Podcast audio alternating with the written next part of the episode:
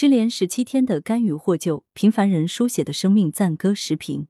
文跃进，九月二十一日，在泸定地震中逆行拉闸泄洪，随后失联十七天的甘雨终于获救的消息传出后，他的亲人激动的哭了，而更多关注着甘雨命运的人们，无不长舒一口气，终于盼到了喜讯，盼到了生命的奇迹。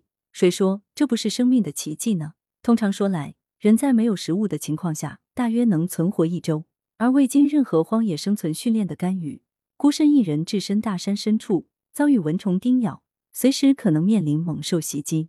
没有同伴，没有人烟，饿了只有野果充饥。他获救后，医生检查发现其身上多处骨折，多处软组织挫伤。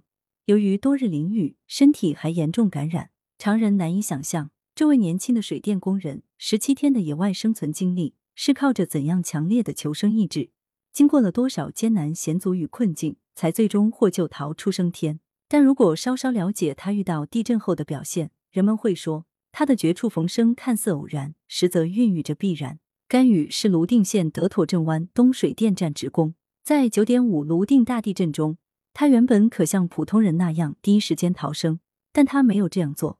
他和同事罗勇担心水坝堵住洪水，漫坝后冲毁下游的村庄，于是冒着山体滑坡、巨石滚落砸人的危险，冲上十层楼高的大坝顶去开启泄洪闸。期间还数次遇震，几番避震，几番拼搏才打开闸门。可以说，甘雨生性勇敢，因而临危不惧。在常人争相避险逃难的情况下，他却首先想到他人，想到下游民众的安危。在打开泄洪闸后的逃难过程中，他还与罗勇一道翻开石头拯救两位同事。虽然这两位同事不幸去世了，但他们表现出的无私无畏精神同样令人钦佩。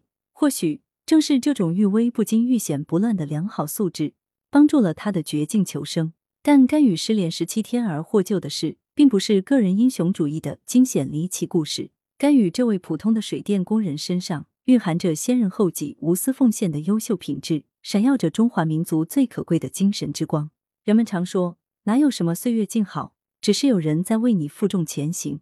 当我们看着街道整洁如画，安享着都市生活的宁静繁华，不知有多少人在背后默默付出，用自己的双手支撑着、塑造着我们的生活美景。日常生活如此，遭遇各种灾害时更不例外。灾难面前，第一时间逃生避难是生存的本能，也是人之常情。但我们看到，每逢灾难降临，总有人奋不顾身冲到前面。逆行而上，从十几年前的汶川地震到近几年的抗疫，再到这次泸定地震，一批批逆行者不顾个人安危，迎着逃生人流向险而进。正如甘雨，他只是一位普通的职工，遇到地震若放下一切逃生，没人会指责他、怪罪他。但他首先想到必须拉下泄洪闸，几乎本能的揽下这个危险职责。这正是一个普通中国工人的担当。这种为他人着想、为大众谋福的理念。几乎刻在骨子里，融进血液中。这种人，社会也不会忘记他。即便失联十几天，但搜救甘雨的行动从未停止。是社会与甘雨的双向互动，最终使他化险为夷。也正是因为有千百万像甘雨这样的普通人，才让灾难的损失变得尽可能的小，让生活显得总是那样美好。甘雨获救后，哭着说遇见了好人。许多网友则说是好人遇到了好人，好人遇好人。这通俗的赞美中，何尝不是生活真谛的揭示？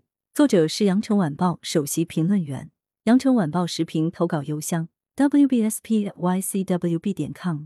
来源：羊城晚报羊城派。图片：倪太高微博。责编：张起李媚妍。校对：何启云。